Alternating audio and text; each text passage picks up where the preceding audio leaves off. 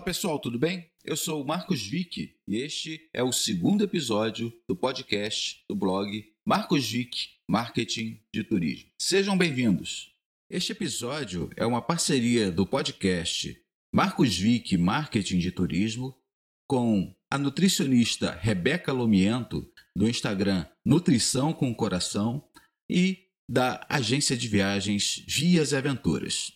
Espero que vocês curtam bastante este trabalho que a gente fez com toda a dedicação para vocês. Caminhadas na natureza e o autocuidado. Os benefícios que a prática de trilhas traz para a saúde. Fazer trilhas é mais que um passatempo para mim, é quase uma terapia. Eu comecei a trilhar na adolescência, como uma forma de me enturmar com um novo grupo de amigos. Num sábado, eles propuseram subir o Pico da Tijuca. Eu topei e até hoje me lembro do sentimento de chegar no topo da segunda montanha mais alta da cidade do Rio de Janeiro. Foi uma conquista para mim. Depois disso, andar tornou-se um hábito e caminhar cercado pela natureza um grande prazer. Quando nós saímos do ambiente urbano, abandonamos os confortos disponíveis na cidade para viver algum tempo imersos no regime natural da vida. No meio do mato não tem restaurantes e os aplicativos de entrega não atendem no alto da montanha.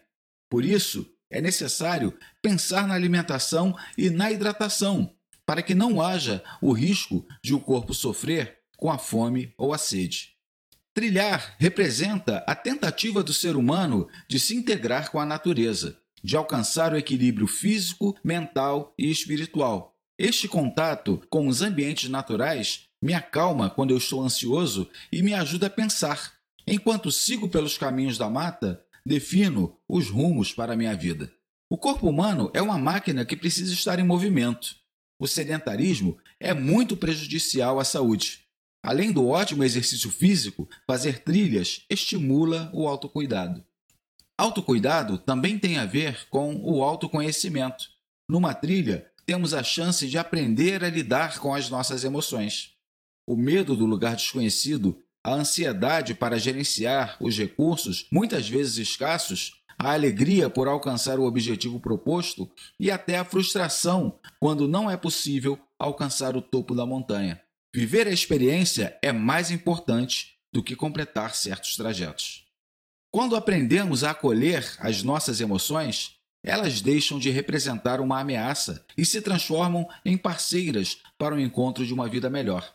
Emoção acolhida não vira comida, vira amor bem vivido, vira conquista de objetivos.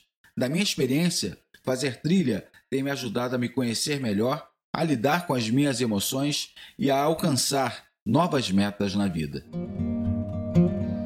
Muito obrigado por assistir a esse episódio e até a próxima!